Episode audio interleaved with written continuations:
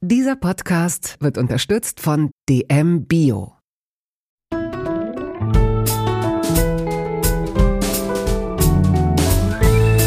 Kaugummi-Eis und Köfte, Feldsalat und Ravioli aus der Dose. Der Volksmund sagt, du bist, was du isst.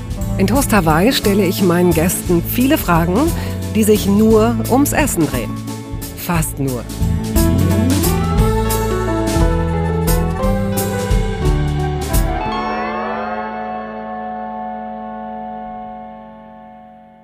Mein heutiger Gast ist Naturtalent und Künstlerin, wenn es um Essenszubereitung geht, ums Gastgeberin sein, um simples oder anspruchsvolles Kochen, um Kompositionen und Improvisationen. Sie geht gleichermaßen neugierig wie routiniert mit den unterschiedlichsten Zutaten um, dass es eine Freude ist.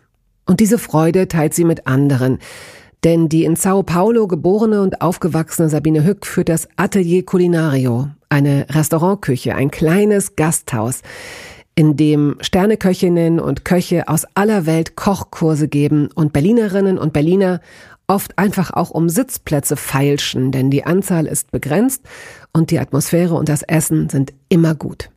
Sabines Großmütter kamen übrigens beide aus Berlin. Zufall später dann Schicksal, als sie das Land aus unterschiedlichen Gründen verlassen mussten. Natürlich findet auch ihre Familiengeschichte Erwähnung. Und zahllose andere Dinge wie Rösti mit Maniok, portugiesische Desserts, eine ganz spezielle Guacamole und Kimchi mit Radieschen.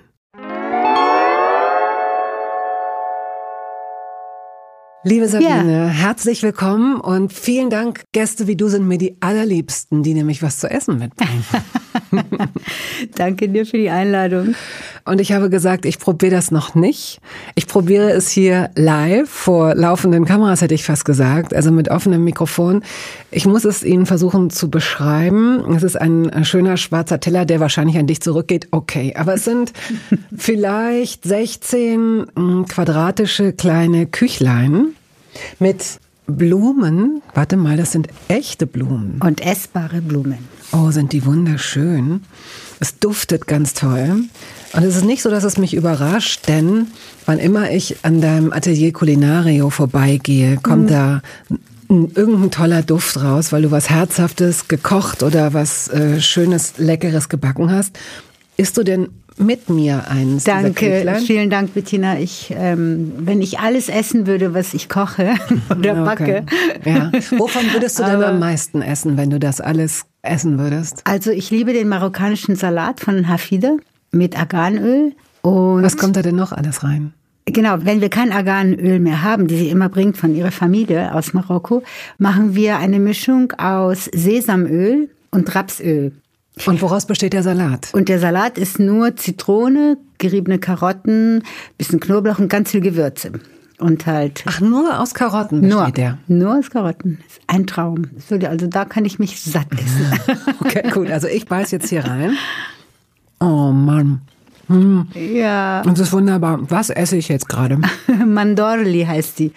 Das sind auch Mandeln, also Mandeln schmecke ich raus, oder? Genau, Mandeln mhm. und äh, viel Butter, ein bisschen brauner Zucker und Eier. Ja, das ist einer unserer Lieblingstorten.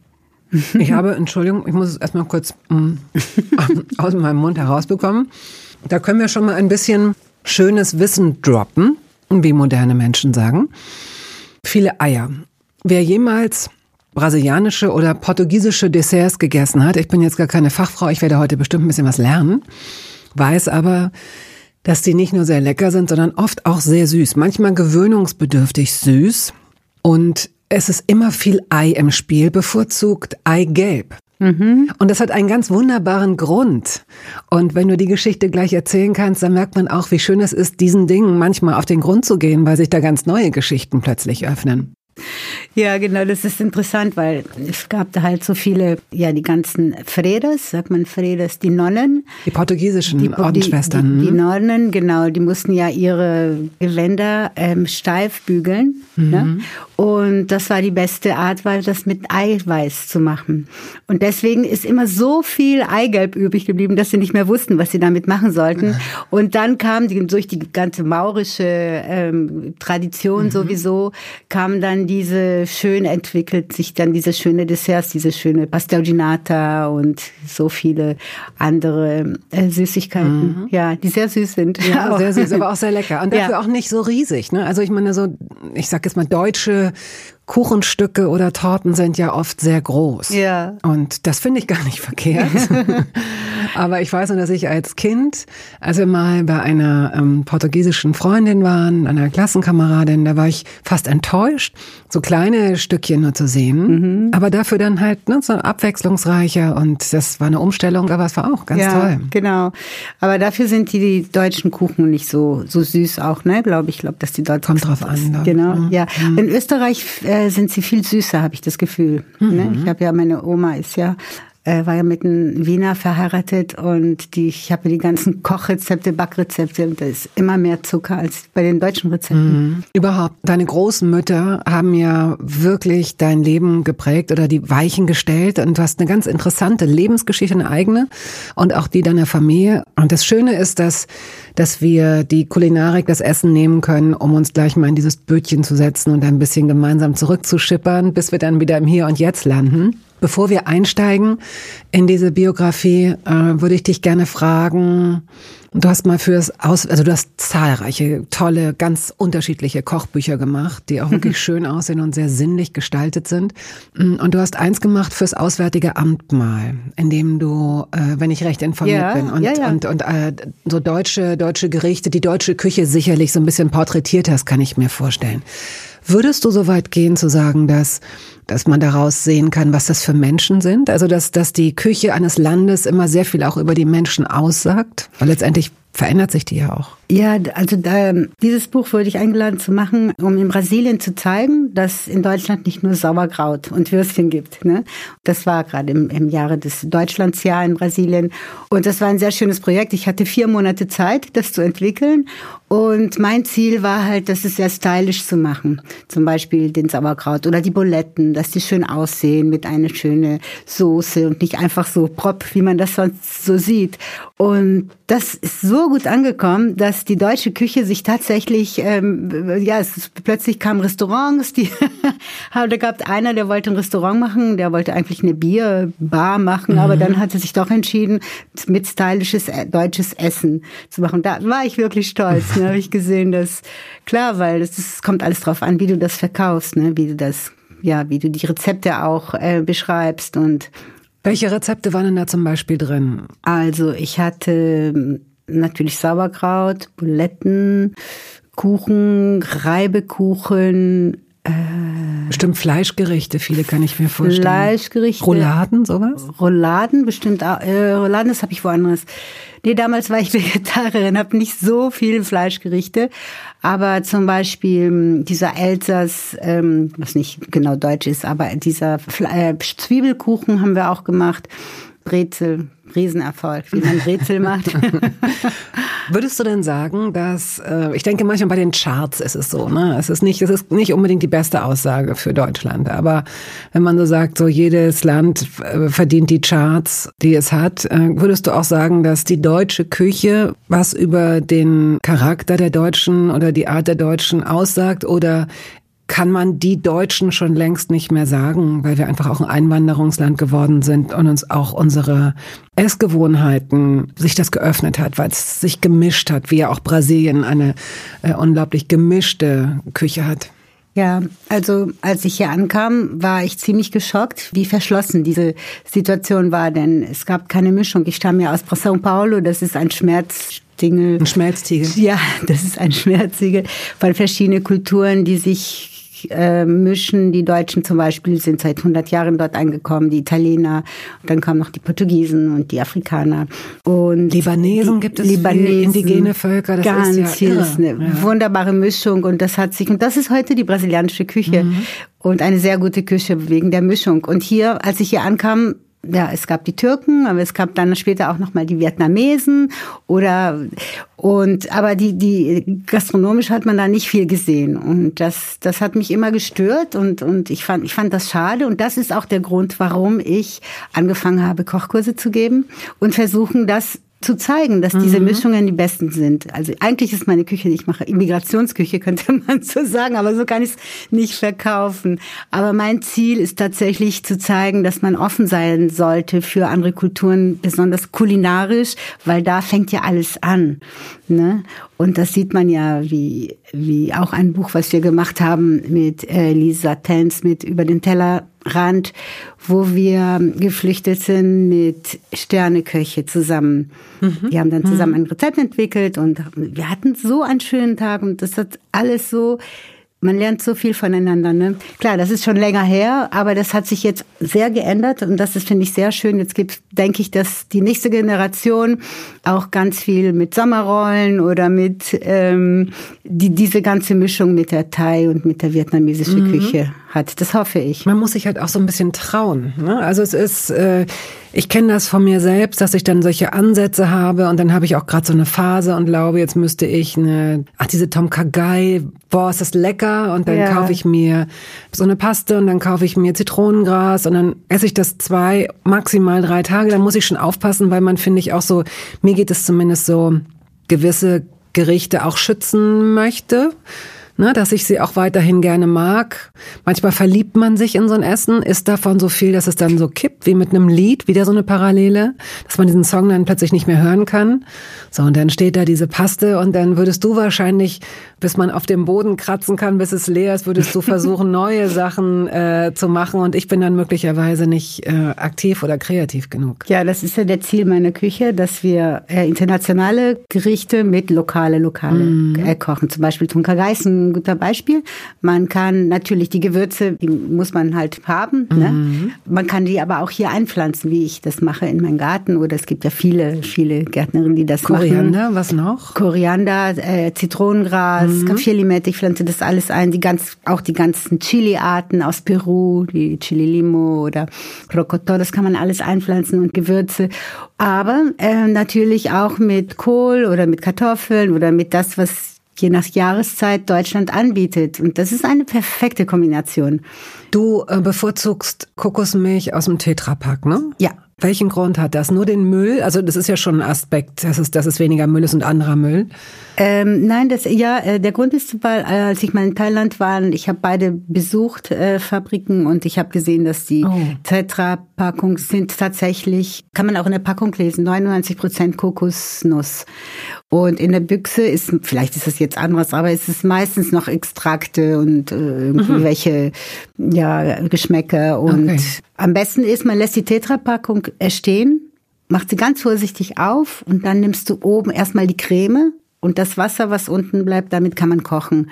Aber diese Creme sollte man direkt am Teller tun, ohne zu kochen. Ne? Das, dann hast du einen richtigen Kokosgeschmack. Ich hätte immer gedacht, dass das in so einem Tetrapack, dass das Wasser hochsteigt. Das Wasser ist unten. Ja, das Fett geht immer hoch. Ja, ne? stimmt. Wie in der Suppe. Ja, na klar. Und es ist sehr schön, ein Gericht zu machen, zum Beispiel mit Tomaten oder mit Farbe. Und dann machst du diese schöne Creme äh, drüber. Dann ist das so schön auch äh, dekorativ, mhm. dann ein bisschen grün und ein Blümchen drauf und so und sind alle glücklich. Du hast von jetzt kommt wieder deine eine deiner äh, Großmütter, an die wir uns jetzt langsam mal heranpirschen. Also es sind zwei und es sind interessanterweise zwei Berlinerinnen, ja. die aus unterschiedlichen Gründen zu unterschiedlichen Zeiten nach Südamerika ausgewandert sind. Der eine Grund wird bei der einen Oma wird wahrscheinlich ein nicht so schöner gewesen sein, weil sie äh, aus einer jüdischen Familie stammt, eine assimilierte, äh, weiß ich nicht, Bildungsbürger, Akademikerfamilie. Ja. Ist sie zu Zeiten des äh, Dritten Reiches oder ist sie ist sie geflohen? Mein Uropa war ja der Eichenhold. Äh, von der Sternwarte am Treptower Park. Ne? Mhm. Genau. Und er war auch befreundet mit Einstein und der Einstein hatte erst erste Relativs äh, Vortrag dort gehalten in der Sternwarte und ich habe auch die Briefe von Einstein, wo er gesagt hat, geht weg, geht weg, was jetzt kommt, ist wird nicht gut, aber Eichenhold hatte halt drei oder vier Töchtern und er wollte das nicht alles verlassen. Deswegen sind die hier geblieben. Und meine Oma hat sich gerettet, weil sie war mit einem Arier sozusagen verheiratet, der Botaniker war, Kurt Hück, der auch die erste Vegetationskarte gemacht hat von Südamerika. Und da er diesen Wissen hatte von der Botanik, konnte er die Familie und auch mein Vater und meine Tante äh, retten, indem er Informationen getauscht hat oder er wow. war Moorspezialist und ja, und so hat man das, so ist es wie überall in der Welt. Ne? Konnte das man das arrangieren und dann ja, sind, sie, sind, sie, rausgekommen. Dann sind sie bis zum Ende des Krieges tatsächlich ähm, ne, geblieben.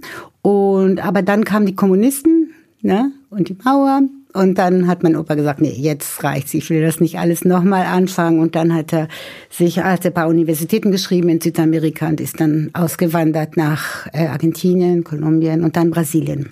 Und deine andere Oma kommt aus einer, äh, oder ist Schauspielerin gewesen? Genau, meine andere Oma ist ganz das Gegenteil, eine proletarische, amüsante, glückliche Frau, die aus Köpenick kam und die ist nach dem Ersten Weltkrieg mit, mit meiner Uroma und dessen, also meine Uroma mit zwei Töchtern ausgewandert und ganz andere Geschichte, ja. Und die ähm, konnte kochen und war Schauspielerin und hat das Leben genossen, hatte ein uneheliches Sohn in Rio de Janeiro in den 60er Jahren, hat Topless gemacht mit uns Enkeln am Strand in den 70er Jahren, versteckt natürlich von unseren Eltern. Also sie war, sie war herrlich. Da hat mich das richtige Berlinerisch auch so, ja, das, das ist, glaube ich, auch ein Grund, warum ich hier bin, weil ich war so neugierig, wie, wie alle Frauen so sind wie sie. Ne? Oh, schade, dass wir sie nicht mehr kennenlernen ja, können. Sie lieben. Schade. Wie ja, alt ist sie geworden? Sie ist äh, kurz vor 80 gestorben, aber sie ist glücklich gestorben. Sie hat geraucht. Sie hat, sie hat immer gesagt, dann sterbe ich eben früher, aber ich sterbe glücklich. sie hat auch mit den ganzen Fischern Partys gemacht am Strand. Das war nicht normal damals.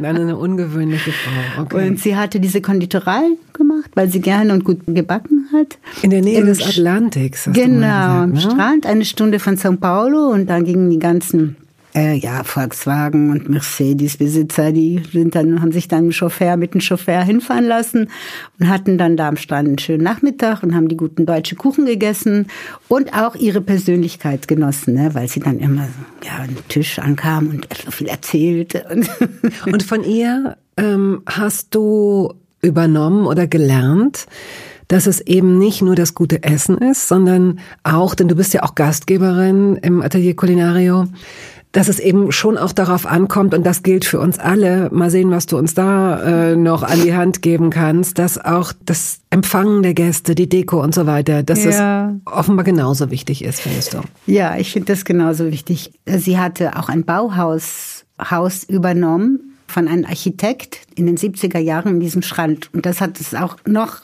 viel wow. interessanter gemacht. Wow. Ne?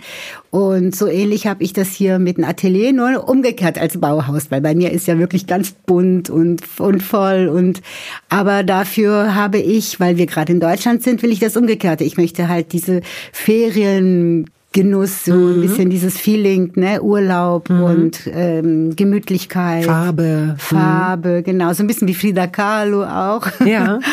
Und aber es ist, wenn ich so denke, du hast recht, wenn ich jetzt so denke, ist das genau dasselbe, was sie gemacht hat, nur umgekehrt, weil ich in Deutschland bin, ne? Genau, und sie hatte ja schon das bunte ringsherum und sie brauchte das klare, schlichte Bauhaus. Und was macht man als Gastgeberin, als Gastgeber richtig oder falsch? Also was würdest du sagen, was hast du jetzt nicht nur als professionelle Gastgeberin, sondern auch als Sabine im Laufe der letzten Jahre, vielleicht Jahrzehnte äh, gelernt, äh, wenn du Gäste empfängst? Was ist wichtig? Also, wenn die Gäste kommen, das ist ein Tipp, was ich allen gebe, auch für die, die zu Hause kochen Egal, ob es fertig ist oder nicht. Eine Sache muss, muss fertig sein. Der Tisch. Der Tisch muss gedeckt sein. Die Kerzen müssen angezündet sein. Also immer Kerzen. Kerzen finde ich wichtig. Ja, das hat, ja, finde ich schon. Also wenn man keine Kerzen mag, dann kann man irgendwie ein gemütliches Lichtlein oder irgendetwas. Mhm. Ne? Und natürlich äh, willkommen, auch wenn man gestresst ist, immer lachen. und einfach dann mit den Gästin zusammen kochen. Ne? Man kann ja sozusagen auch so tun, als ob man das absichtlich gemacht hat. Also, äh, dass man, dass man absichtlich, äh, du könntest schon fertig sein, wenn sie kommen, aber weil du es schöner findest, es miteinander zu verbinden, genau. lässt du so bestimmte Arbeiten noch offen. Oder? Genau, ah. genau, genau. Und das ist auch, ähm, warum ich so gerne diese Sommerrolle mache die jetzt auch in den letzten Rosenthal-Buch rausgekommen sind, weil das sind regionale Produkte, aber ein internationales Rezept. Aber jeder rollt seine Rolle am Tisch, wie früher Fondue. Erklär mal, was, wie diese Sommerrollen gemacht werden. Also unsere Sommerrollen sind äh, mit geräucherter Fisch, mit, äh, mit Gemüse aus dem Garten und Dill, ein bisschen Koriander vielleicht kann man mischen, ist übrigens eine sehr gute Kombination, ganz viel Schnittlauch und Blüten auch aus dem Garten.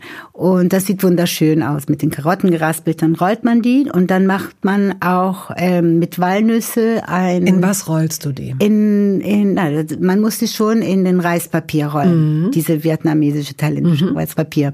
Und das sieht wunderschön aus, weil es ist so ein bisschen durchsichtig mhm. und dann kann man diese Blumen sehen unten. Genau. Und dann kann jeder am Tisch so machen, das nehmen, was er möchte. Es gibt ja viele Veganer auch und dann gibt es dafür auch Alternative. Übrigens sehr gute Walnüsse hier in Deutschland, die so gut schmecken hier. Die schmecken ja bei uns ganz anders. In Brasilien auch die Erdbeeren.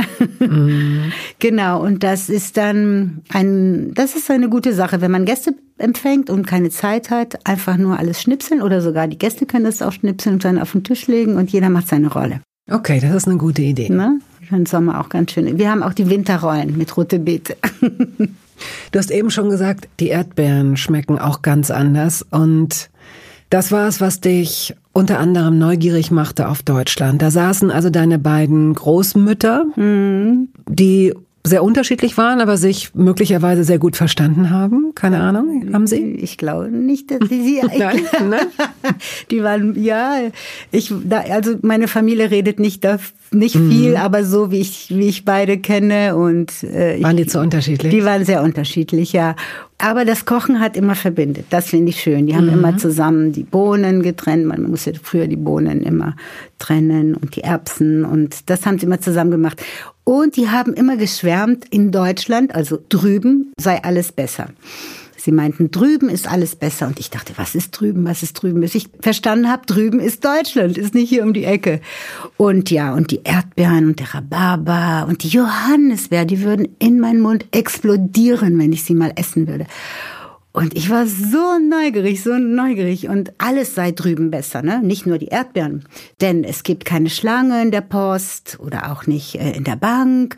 Und äh, ich hoffe, dass DHL das hört und wieder ein paar mehr Filialen eröffnet. Ich sag's nur mal. Und sowieso, man kann ja als Frau alleine auch abends mal spazieren gehen, das wäre überhaupt kein Problem. Und das war, also das, das hat mich sehr beeindruckt. Sagt, das muss das Paradies sein, dieses Deutschland. Mhm. Und so, dass ich dann auch sofort hierher gekommen bin. Mit zwölf zum ersten Mal. Mit ne? zwölf zum ersten Mal, genau. Mit unserem Chor, mit, von der Humboldt-Schule. Ich ging natürlich auf einer deutschen Schule. Und dann war die Gelegenheit, da wollte ich unbedingt. Und da wusste ich sofort, ich werde in Berlin mal wohnen. Also ihr seid auch nach Berlin gekommen? ja, damals, damals mit der Mauer noch, genau.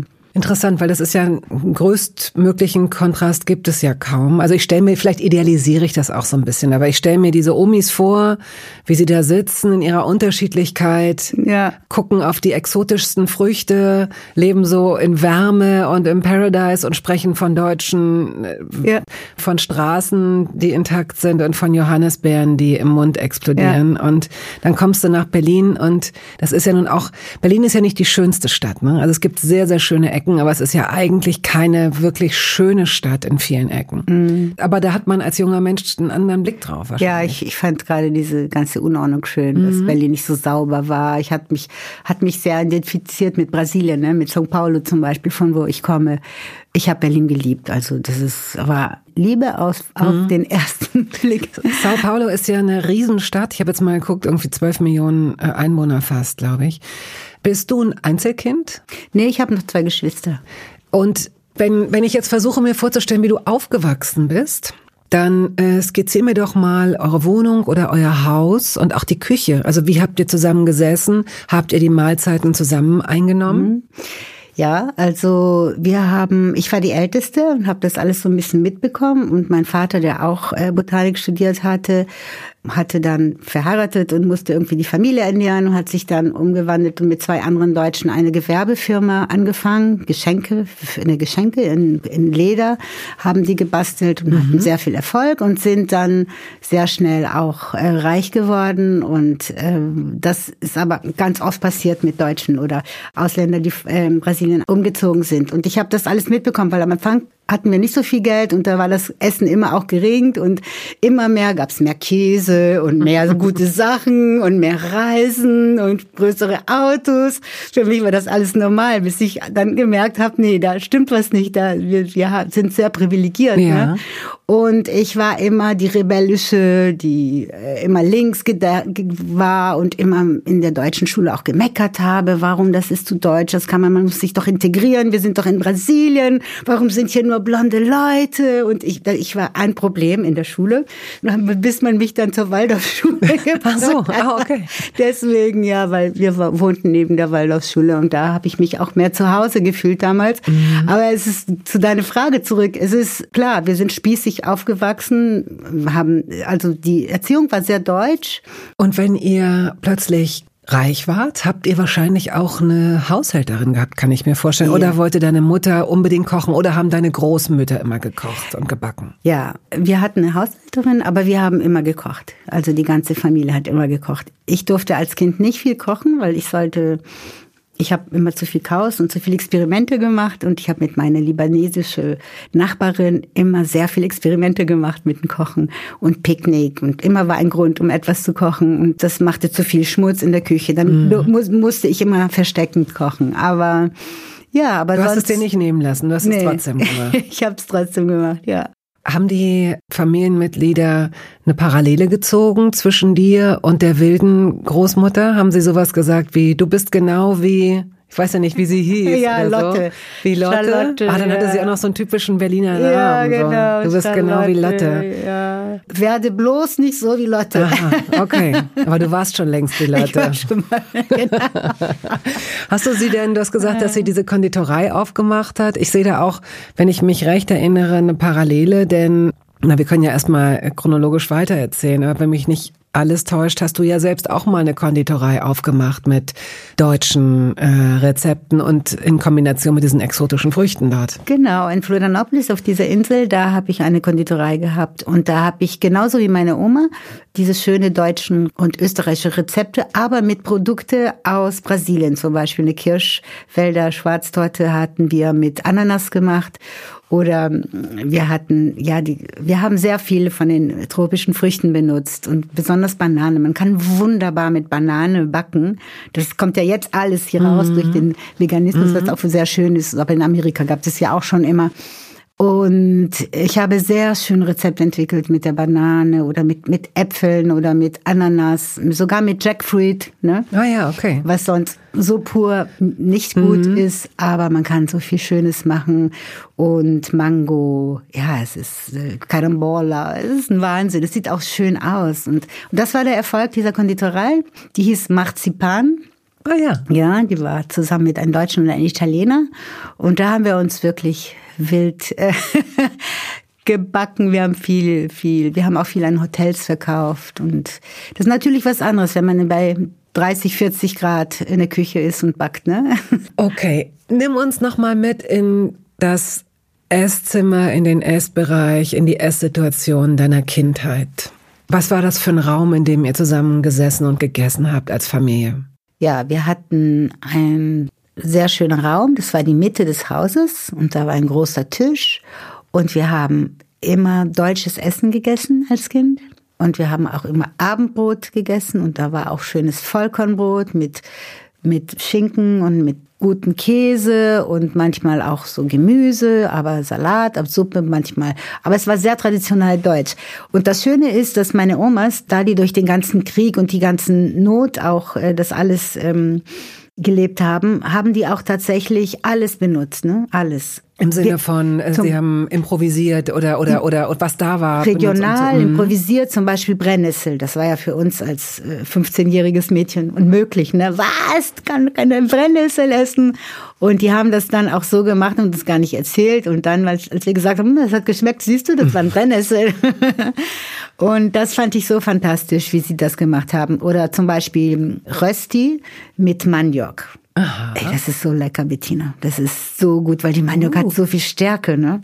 Und das sind, da kommen dann so Überraschungen und das, da entstehen auch die ganzen Fusionen des gutes Essens. Und das hat mich immer so beeindruckt. Werbung. Es gab eine Phase in meinem Leben, in der ich alles richtig machen wollte in Bezug auf meinen Körper. Genügend Flüssigkeit, Bewegung, die richtige Ernährung. Hey, ich werde ein ganz neuer Mensch und kürze das an dieser Stelle mal ab. Aus mir wurde kein ganz neuer Mensch.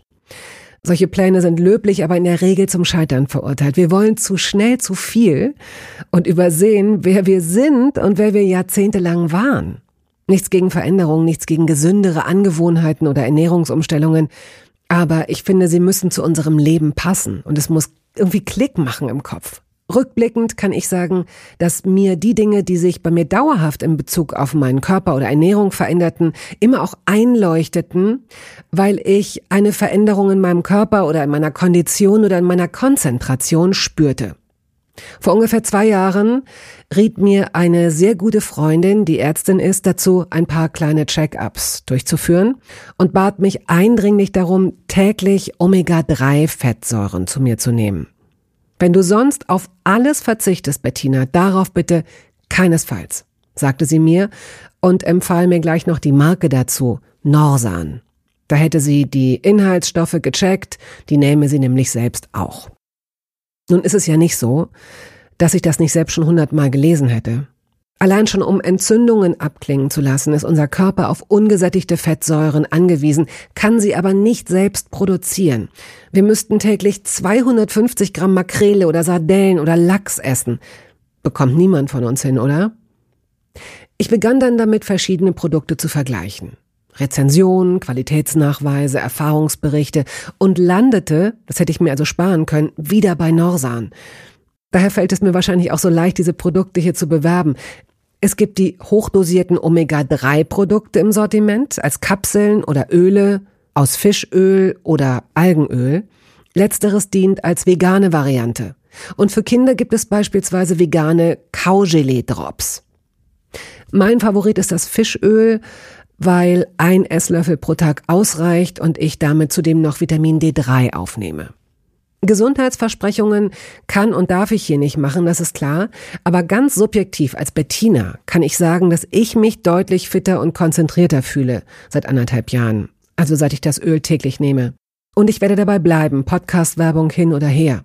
Und meine Arztfreundin ist auch happy. Sie ist eine von über 5000 Ärztinnen und Ärzten, die die Produkte von Norsan empfehlen. Ich habe auch gerade nochmal nachgeschaut. Norsan ist die meistverkaufte Omega-3-Marke in deutschen Apotheken. So, und weil das der Deal auf Gegenseitigkeit ist, machen wir es hier endlich auch mal so, wie Sie das vielleicht schon aus anderen Podcasts kennen. Es gibt einen Code mit einer Ermäßigung von 15 Prozent auf Ihre erste Bestellung. Dieser Code ist gültig bis zum Ende des Jahres und lautet Toast 15, kleingeschrieben und ohne Leerzeichen. Toast 15. Sie finden die Infos dazu auch in den Show Notes. Okay, jetzt ähm, kommen wir zu einer Rubrik. Zieh mal den ersten Begriff und ja. assoziiere frei dazu. Küchenuhr. Mhm. Nee, Hast du eine? Ich, nee, ich habe mein Handy, da gucke ich immer, wie spät es ist. Und um äh, Sachen, ähm, ne, wenn die im Ofen sind oder so, ja, machst du das nach Gefühl oder wie machst stimmt, du das? Stimmt, da habe ich eine Küchenuhr. Also so, ein Küchenwecker, so ein Alarm. So, genau, so am Herd, stimmt. Aber ich vergesse meistens den anzu. Ich denke, dass wenn man so viel gebacken hat wie ich, ich weiß nicht, ich fühle das, ähm, ich habe diesen Geruchgefühl, ah, ja. ne? Ich, mhm. ich merke, ah, bald ist es soweit und deswegen kann ich mir vertrauen. Aber andere äh, empfehle ich unbedingt eine Küchenuhr, ja. Also es ist schon praktisch, genau. Was glaubst du, sind die drei wichtigsten, praktischsten Utensilien? Was, wonach greifst du am häufigsten? Besten? Worauf könntest du nicht verzichten? So ein Schaber finde ich ganz praktisch. Heißt das so Schaber? Ein, so, Schäler oder was nee, meinst Schaber, du? wenn du Kuchen backst und dann musst du den rohen Teig. Ah ja, okay. Hm. Das finde ich, das mhm. heißt auch bei uns Pão duro. Pão duro heißt gierig. Das ist der gierige Löffel, der alles nimmt. ja, der ist gut. Die sind gut. Also sind hast gut. du auch so ein Ding, wo man das vom Stiel lösen kann, dann aus, aus Silikon oder aus, äh, oder wie ist dein? Diese von der Bäckerei, das ist einfach so ein Plastikstück, mhm. so halbmondig mhm. und dann diese mm. finde ich sehr gut. Aber natürlich gibt es wichtigere äh, Sachen in der Küche, die man braucht, wie zum Beispiel ein Herd oder. Äh Nein, also das ist total klar. Also ja. das ist, danach frage ich dich nicht und du wirst auch, du musst jetzt auch nicht sowas sagen wie ein scharfes Messer, weil das ist auch klar, dass ja. du das brauchst. Aber mal abgesehen von den Basics, was glaubst du sind deine am häufigsten benutzten eine ganz bestimmte, weiß ich nicht, ob es jetzt ein Salatschleuder ist oder eine ganz bestimmte. Ein, ein Salatschleuder kann man auch ohne machen, wenn man ja. ein sauberes Handtuch nimmt und den Salat reintut und dann schüttelt, weil wenn man. wo schüttelst du es hin, das Wasser? Das, äh, in der Spüle. Okay, Oder in den Pflanzen draußen, damit die Pflanzen gleich gleichmäßig was bekommen. Und die Leute, die vorbeigehen, nämlich auch, weil es total unkontrolliert. Ich gehe mal ins Treppenhaus früher, wenn ich keine hatte. In einer Kochschule, wenn ich das machen würde, das wäre nicht gut. Nee. Du hast mich jetzt auch hm. überraschend gefragt. Na, zum Glück mache ich das nicht. Aber was ich ganz wichtig finde, wenn du mich fragst, ist schönes Geschirr. Das ist das Ein und Alles. Weil es hat keinen Sinn, wenn du wunderschöne Sachen kochst, die gut schmecken und die auch schön aussehen. Du, du brauchst eine Grundlage, die auch dazu passt. Weißt du, die auch harmonisiert. Und so eben wie Blümchen. Ich liebe Blümchen und Kräuterchen oder die Karottengrün, ne? Das werfe ich nie weg. Das lasse ich mhm. immer als erstes in ein kaltes Wasser mit Essig. Dann wird das Chips sehr schön frisch und wach und, äh, und damit dekoriere ich ganz viel. Ganz viel. Dann trocknest du es und, und, und legst es auf den Tisch wie so Gras oder was? Ja, wenn wir zum Beispiel ein Dessert haben, dann machen wir die meistens in kleine Gläser und anstatt das einfach so direkt auf den Teller zu legen, mache ich diese schöne Karotte grün darunter. Dann sieht das aus wie, mhm. ein, wie ein Feld, wunderschön. Und dann, oh, und ja, es ist so einfach. ja, schön. Hast du noch so einen, äh, so einen Tipp, den du verrätst? Ich weiß, in, deinen, in den Büchern kann man sicherlich ganz viel finden, weiß ich auch. Aber äh, du musst ja jetzt ja auch so ein paar Köder auswerfen. Ja, also es gibt viele Sachen, die ich tatsächlich mit meiner Omas gelernt habe. Also auch zum Beispiel, ich glaube, das ist bekannt inzwischen, dass man äh, Salat, der ist ja bei uns in Brasilien immer schlapp wegen der Hitze und dann ein bisschen Essig und kaltes Wasser und wirklich eine Minute und der ist wie mhm. frisch. Das ist, das ist eine Chemie, die so gut funktioniert, das geht so schnell. Oder Karotten schneiden. Ich schneide sie nie in, in Scheiben, immer also länger, Stifte, immer ja. in mhm. Stifte, ja.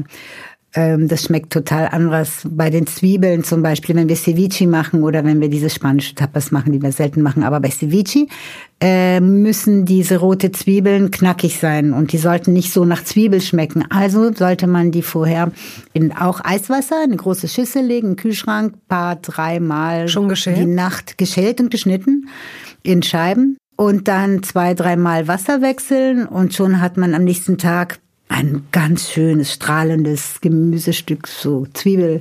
Oh. Und das machen wir dann auf den Ceviche rauf und deswegen glänzt es dann so schön und, die, und schmeckt also nach Zwiebel. Die rote Zwiebel ja. in Scheiben, in mhm. Kreise sozusagen und äh, sie dem Wasser überlassen und das Wasser ein, zwei Mal das, auswechseln. Genau, das saugt dann die ganzen Zwiebelgeschmack und lässt es frisch.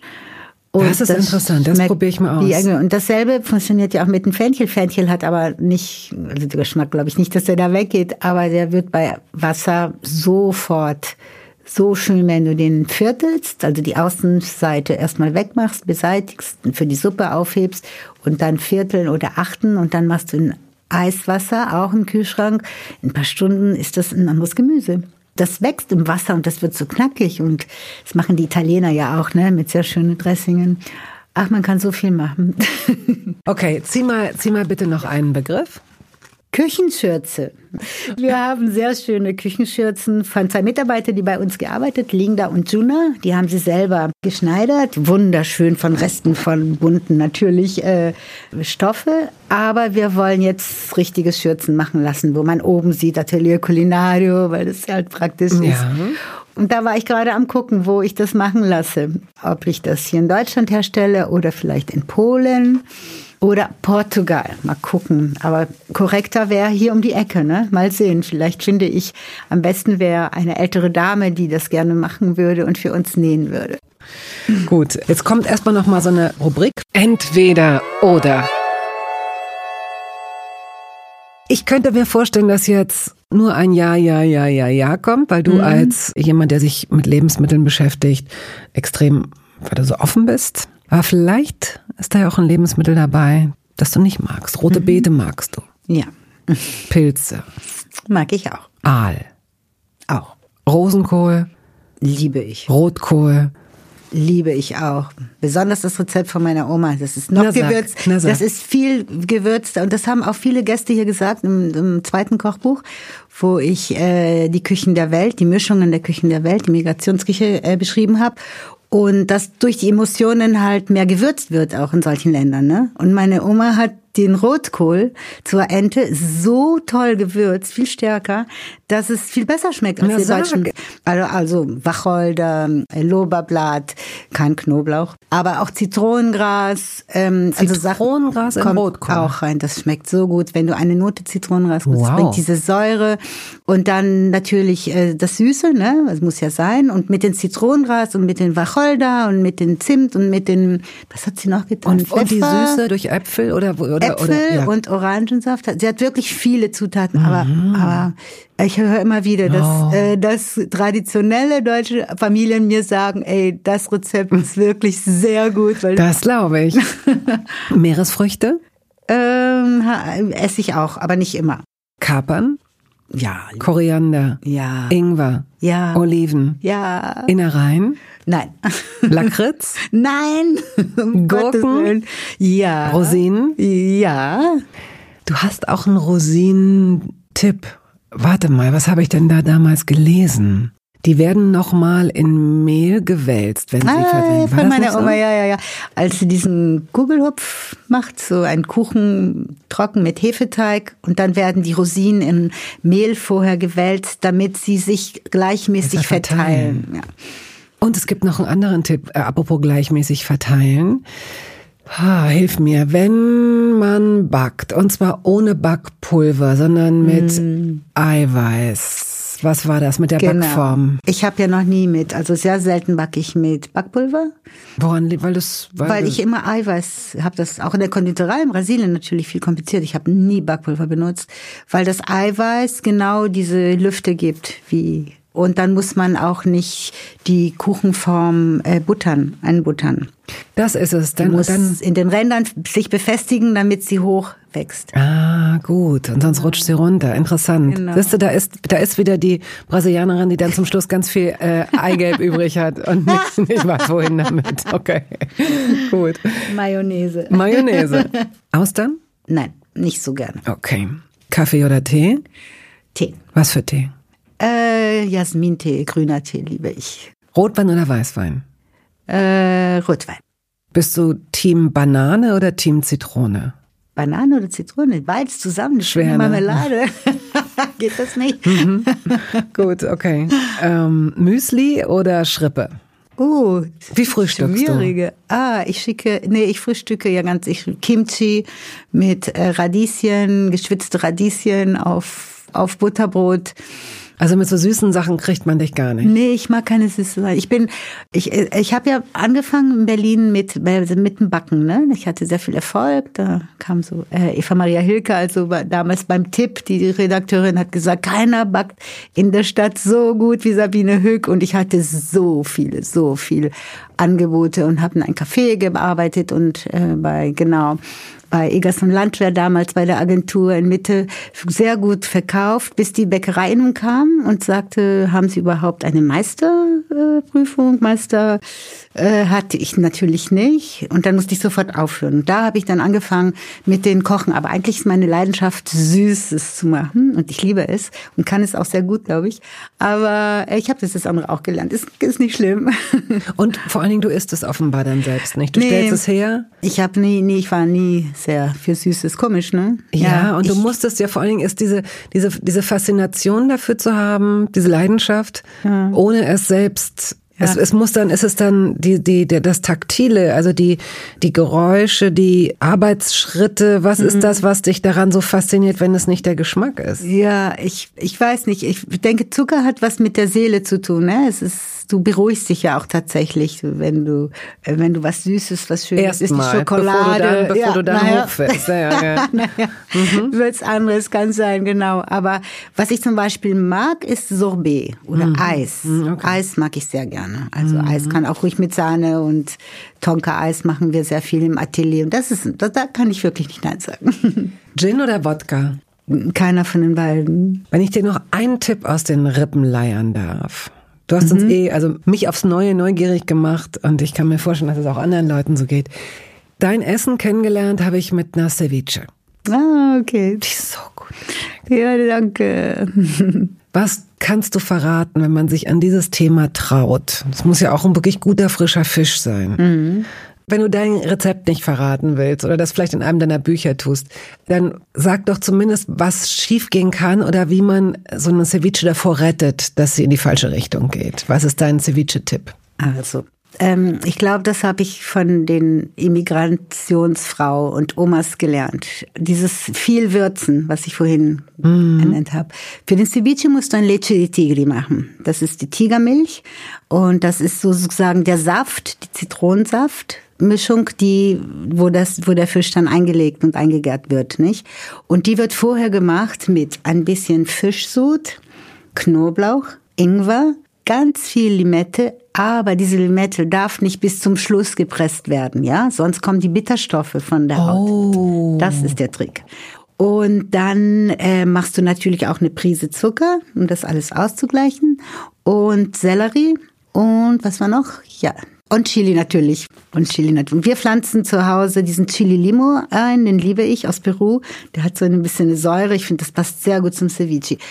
Das wird alles gemixt und dann wird das gesiebt und das kannst du über den geputzten, geschnittenen, frischen, sehr frischen Fisch nur fünf Minuten davor oder zehn Minuten davor belegen und dann Koriander. Ach, Korianderwurzeln. Koriander Koriander haben wir vergessen. Mit Wurzeln hast du. Mit Wurzeln. Und, und ja. wo, wo kriegst du die denn mit Wurzeln? Auch selbst anbauen? Oder die, ja, wir bauen sie auch im Sommer, aber äh, ich kaufe sie sonst beim Asiaten. Die findest du praktisch nur sehr selten beim Türken, eher beim Asiaten, weil die Thailänder damit auch die Currys machen mit der Wurzel. Ne? Und auch in Indien mhm. wird sehr viel die Wurzel benutzt. Und ähm, das ist auch ein Grund, warum ich verstehe, dass man in Deutschland nicht so gerne Koriander isst, weil der Koriander schmeckt tatsächlich hier nach Seife.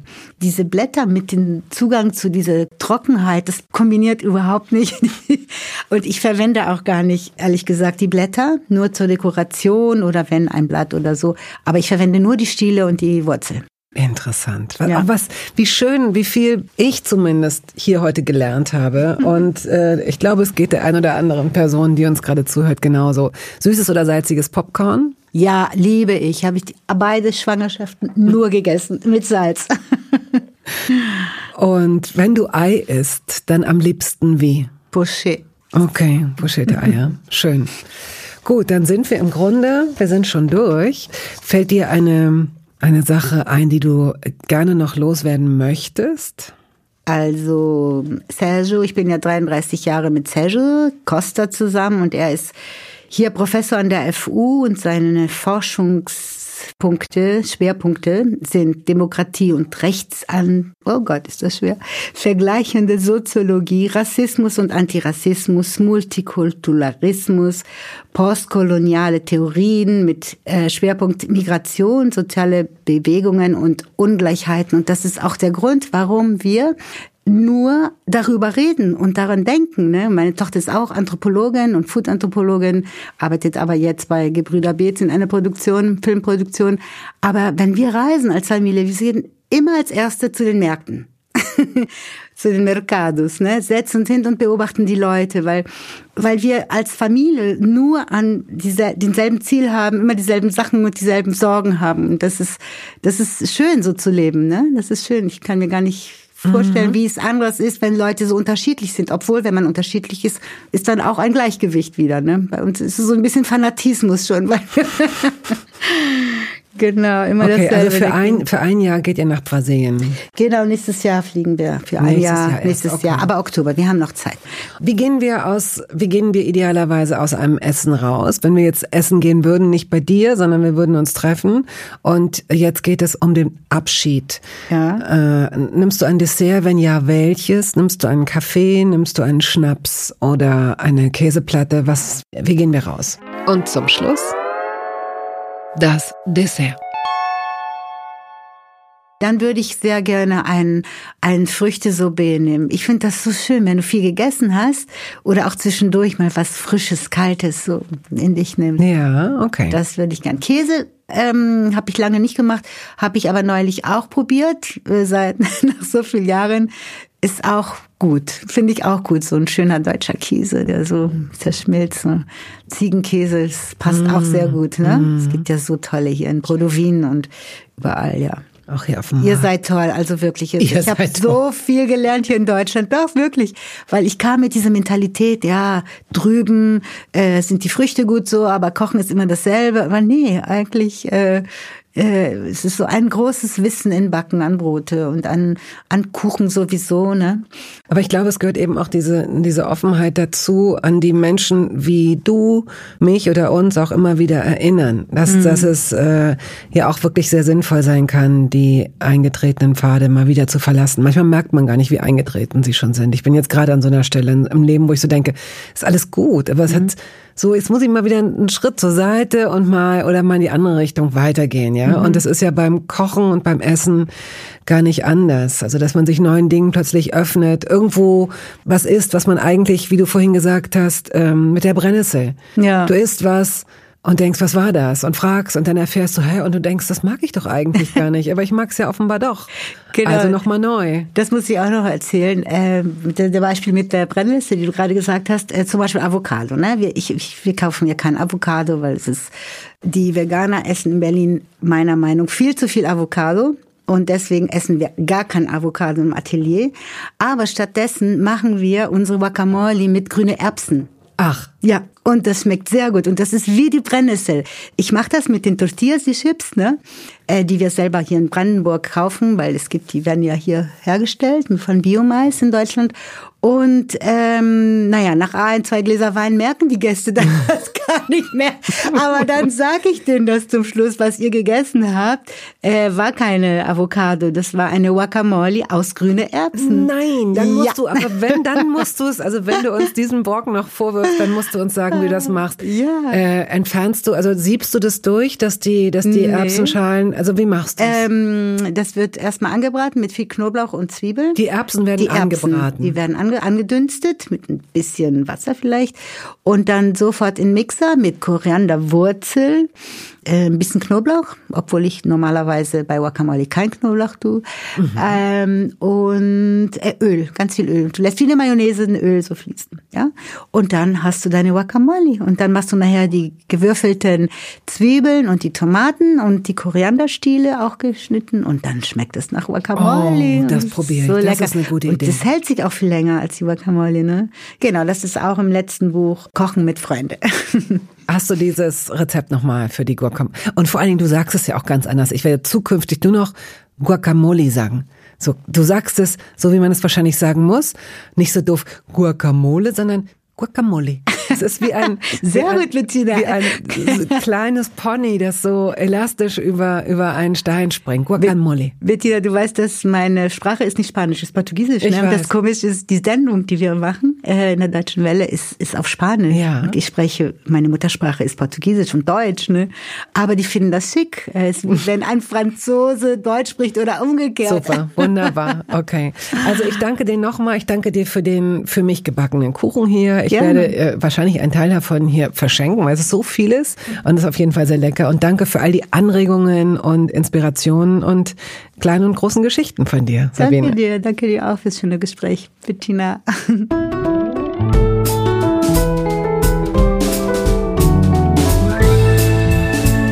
Toast dabei ist eine Studio Bummens Produktion.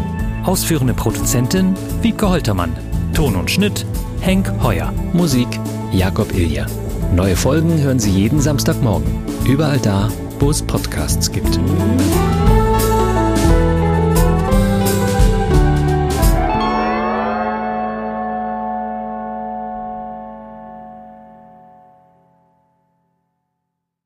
Dieser Podcast wurde präsentiert von DM Bio.